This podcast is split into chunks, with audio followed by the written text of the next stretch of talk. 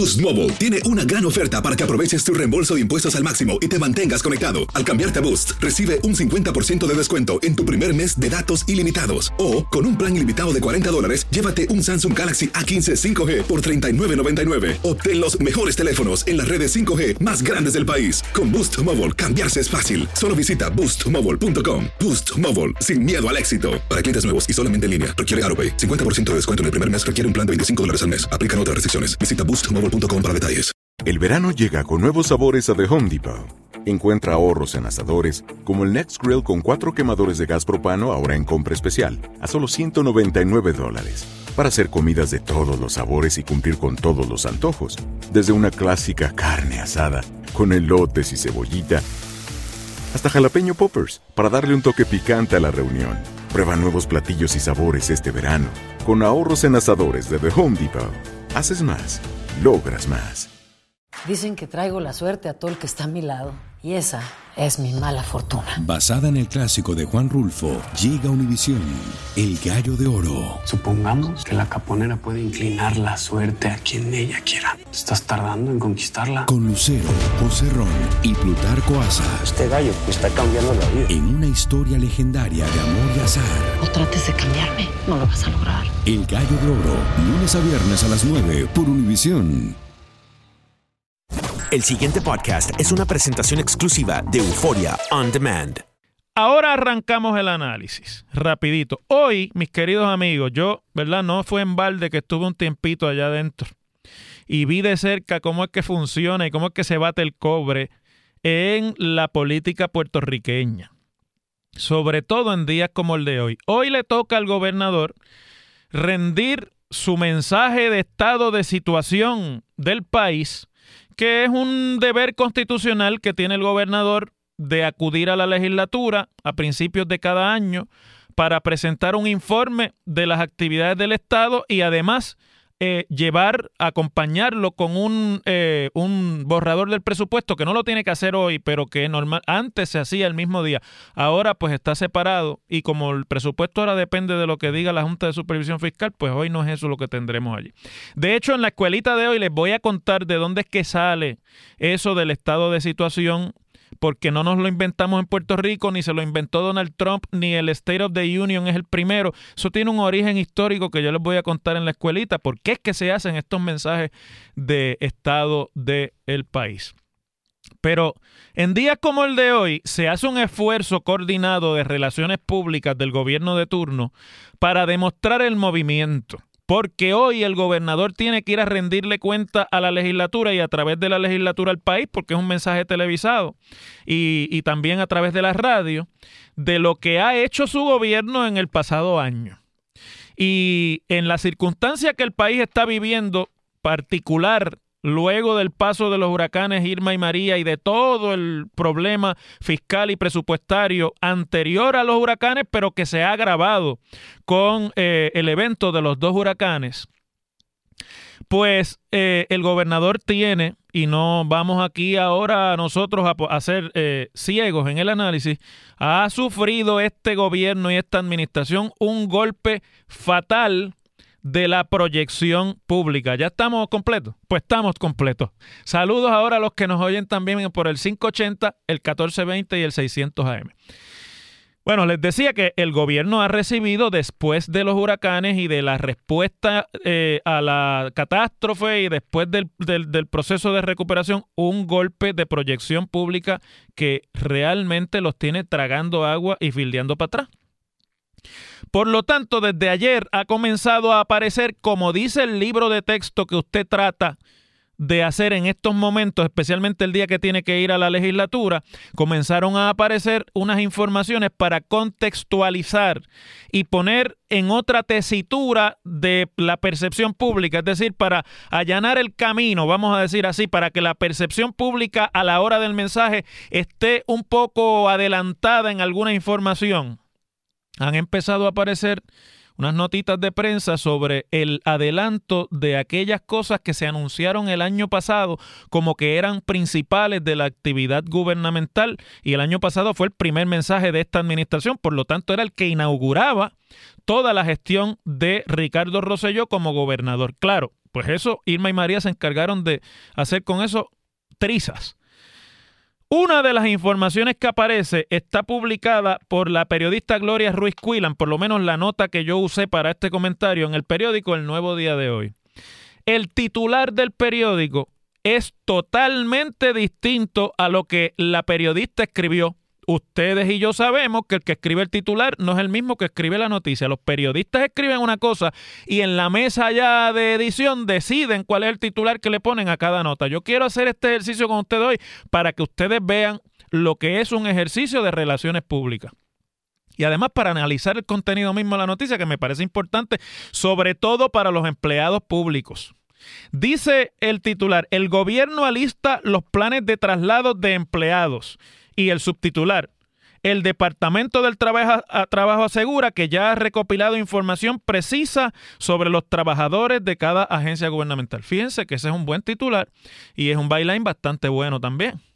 Sin embargo, cuando usted pasa la noticia, escuchen cómo empieza el primer párrafo de la noticia que escribe Gloria Ruiz Quillan.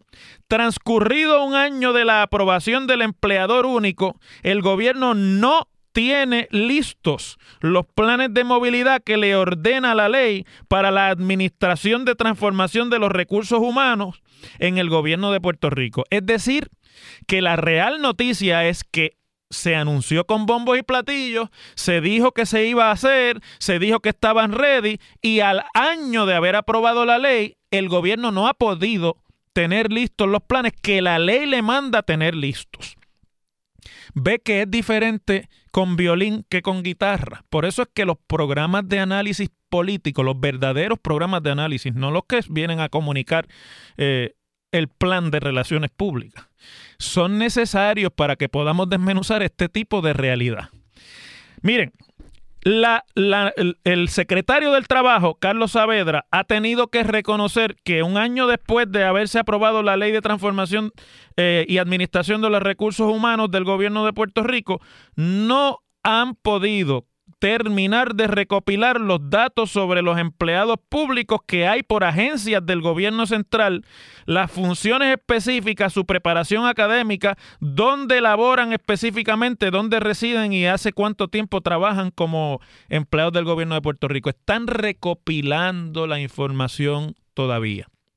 Y para no ser injustos con el gobierno ni con el secretario, vamos a echar por delante que ese es un trabajo ingente porque si hay algo de lo que ha carecido el gobierno de Puerto Rico por años, es de datos y, y bancos de información adecuados y actualizados sobre sus propias realidades internas. Es decir, en Puerto Rico no solamente son las estadísticas de, externas que el gobierno tiene que recopilar, las que no están listas y no son ya realmente estadísticas que usted pueda decir que son fiables, sino que al interior, lo que se llama la, información o la investigación institucional del gobierno, eso tampoco está. Y es hace tiempo un problema grave porque el gobierno se habla de recortar gastos, se habla de reducir nóminas, se habla de muchísimas cosas, pero como nadie tiene la información y la información es distinta en cada agencia y es totalmente diseminada, está regada, recopilar eso es un trabajo de, que se necesita Dios y su ayuda.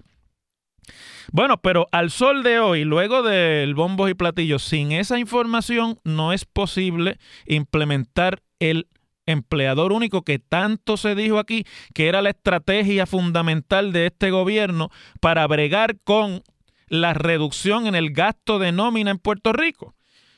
Y además, que hace un año atrás la Fortaleza emitió una orden ejecutiva diciendo en esa orden ejecutiva que no se iba a reclutar más gente en el gobierno y que todos los reclutamientos se tenían que servir internamente de los propios recursos humanos con los que ya cuenta el gobierno.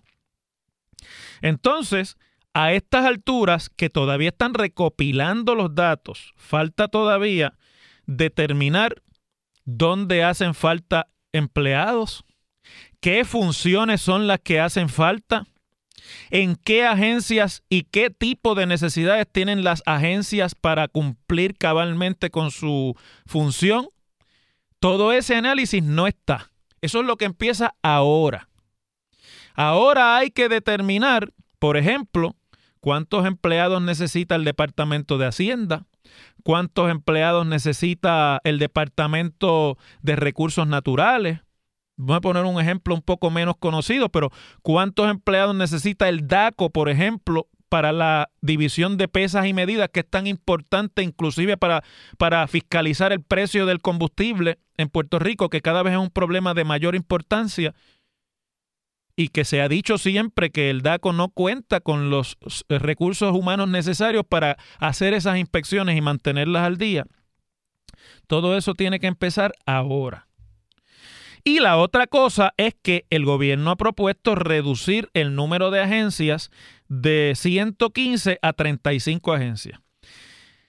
Recopilando los datos según el gobierno, que es lo que están haciendo, aún queda por determinarse según la información que hoy publica el periódico, cuando usted lee más allá del titular, que el gobierno no sabe cuántos empleados tiene le preguntaron en una entrevista a los funcionarios del Departamento del Trabajo y a la administradora de la Oficina de Administración y Transformación de los Recursos Humanos, que es lo que antes era la Oficina Central de Personal y después fue la OCALAR, que se llamaba Oficina Central de Administración de los Recursos Humanos. Ha tenido un montón de nombres. Todos los gobiernos le cambian el nombre a lo que era siempre y siempre ha debido ser la Oficina Central de Personal o la Oficina Central de Recursos Humanos. ¿Verdad? Para, para darle esta inscripción moderna que ahora tiene la cuestión de los recursos humanos. Pues esa señora se llama Nitza Irizarri, es la directora de esa oficina, que ahora se llama de Administración y Transformación de los Recursos Humanos. Le preguntan al secretario del Trabajo y a la directora de la oficina de personal y lo único que atinan a contestar es que más o menos el gobierno de Puerto Rico debe tener 135 mil empleados. Y que esos 135 mil empleados incluyen los empleados que trabajan para las corporaciones públicas del que son obviamente eh, agencias gubernamentales también, pero bajo el, la organización distinta bajo la ley y también de administración de recursos humanos, que es eh, el modelo de las corporaciones públicas que incluyen, por ejemplo, energía eléctrica, acueductos, eh, lo que es WIPR, eh, tantas cosas que funcionan como corporación y que en Puerto Rico ni se saben. A veces la línea que divide una cosa de la otra es bien difusa. 135 mil empleados públicos que ellos dicen que es más o menos lo que estiman que tienen. Eh, y sin embargo, Nadie puede dar una cifra correcta y exacta de eso. Por lo tanto, si usted a un año de aprobar la ley todavía está recopilando la información, no sabe después de recopilar la información ni los empleados que de verdad tiene. Ya sabemos y en estos días vimos la historia de los, de los empleados de educación en dos regiones que o habían desaparecido o se fueron y nadie tenía cuenta y le siguen pagando. ¿Verdad? Pues imagínese usted ahora cómo es que esto se va a implementar para que la meta que en esta nueva eh, versión del proyecto se impone de que al finalizar este año entonces va a estar ready el gobierno de Puerto Rico. Añádale a eso que para usted poder mover los empleados de agencia en agencia tiene que hacer un nuevo plan de clasificación y retribución que es aquellos, eh, es aquel documento que crea, las famosas clases y las tablas de, de, salario, que no son iguales en las agencias y hay, bueno, hay miles de clases en el gobierno de Puerto Rico. Eh, originalmente hay como 25 mil distintas clasificaciones de empleados públicos. Ellos, el gobierno dice que han reducido esas 25 mil a 5 mil y que vienen en un nuevo ejercicio de, nuevamente redefinir clases que, y que van más o menos por 2 mil. Mientras eso no esté terminado, usted no puede mover gente de agencia. Porque los tiene que mover, para moverlos legalmente, les tiene que proteger lo que son sus derechos adquiridos, entre los cuales están la clasificación de la labor que eh, rinden y por lo tanto el salario y justificar así, vamos a decirlo como es, el salario que devenga. Nada, mis amigos, que en el ánimo de que esta noche haya buenas noticias y de que esta noche el gobernador pueda traer resultados, los titulares van por un lado y la realidad de la monguera que existe para cumplir inclusive con las leyes que esta misma administración ha aprobado va por otro. Las cosas como son. En WKAQ se abre el aula del profesor Ángel Rosa. Conoce de primera mano cómo se bate el cobre en la política. Las cosas como son. Profesor Ángel Rosa en WKAQ.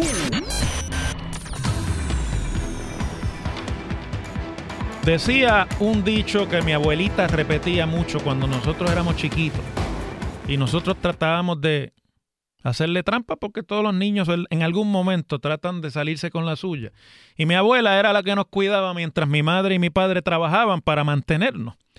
Y esa pobre mujer pues tenía que bregar con mi hermano José y conmigo, que no éramos fáciles, en un campo de Mayagüez. Pero las abuelas tenían muchas formas de domar a los muchachos antes. Y mi abuela, aunque no era una mujer eh, agresiva ni nada de eso, tenía un don del cual yo he aprendido mucho y me ayuda a estar con ustedes estos días así y compartir con ustedes parte de esa sabiduría. Mi abuela se sabía una cantidad de refranes y se sabía una cantidad de dichos que cuando se los decía a uno, uno entendía lo que ella estaba tratando de decir y se alineaba rápido. Uno de los que ella decía era que no corren mucho los de adelante si los de atrás corren más. Entonces yo creo que eso le aplica hoy a esto, a este comentario de esta información que en el día de ayer o en el fin de semana se dio a conocer por parte de la comisionada residente en Washington, Jennifer González.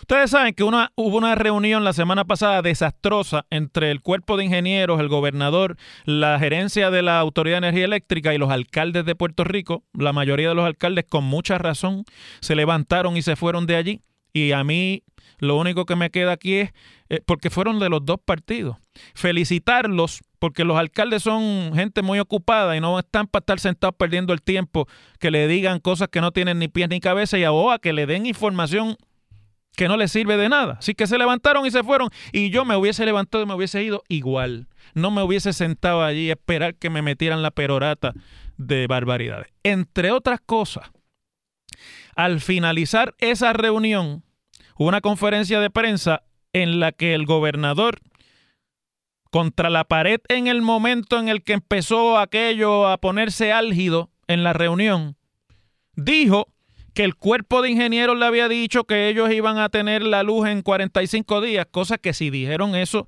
sería en privado y, y, obviamente estaban mintiendo. Es decir, que el que hubiese visto a Puerto Rico desde arriba sabía que eso era imposible. Había que, no había que tragarse el mocho, lo que había era que pararlos en seco y decirle que no fueran embusteros.